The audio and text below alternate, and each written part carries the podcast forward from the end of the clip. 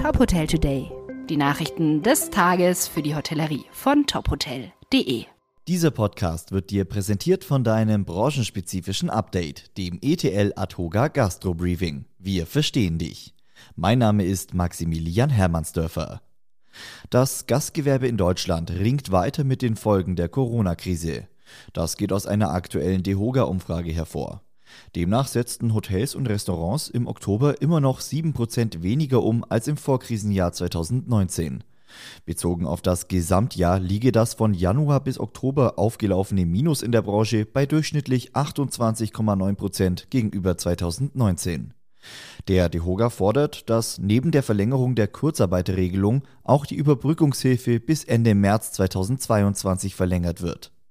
Mit gemischten Gefühlen sehen die Gastronomen und Hoteliers dem Weihnachts- und Silvestergeschäft entgegen. Nur etwa 19 Prozent sind positiv bis sehr positiv gestimmt. Fast jeder zweite Unternehmer blickt negativ oder sogar sehr negativ auf die letzten Wochen des Jahres. In Bayern steht die Corona-Ampel auf Rot. Bayernweit liegen mehr als 600 Corona-Patienten auf den Intensivstationen. Damit gelten ab heute strengere Corona-Beschränkungen. In vielen öffentlichen Bereichen gilt die 2G-Regelung, etwa in Fitnessstudios, Sportstätten, Theatern, Kinos, Bädern oder Museen. Für Gastronomie und Hotellerie gilt vorerst die 3G-Plus-Regel. Dort dürfen neben Geimpften und Genesenen auch Menschen mit einem negativen PCR-Test bedient werden. Bundesweit steigen die Corona-Zahlen weiter. Zahlreiche Politiker fordern eine zeitnahe Bund-Länder-Konferenz, um über weitere Maßnahmen zu beraten. Der britische Hotelkonzern Whitbread schließt seine Halbjahresbilanz mit einem positiven Ergebnis ab und übertrifft damit die ursprünglichen Erwartungen. Vor allem seit Juli verzeichneten die Premier in Hotels in Deutschland eine steigende Nachfrage.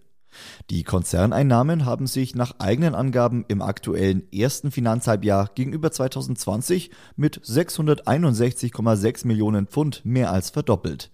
Im Vergleich zu 2019 liegt der Umsatz aber um 39 Prozent niedriger.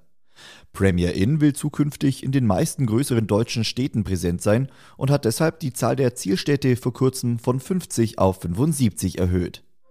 Weitere Nachrichten aus der Hotelbranche gibt's immer auf tophotel.de.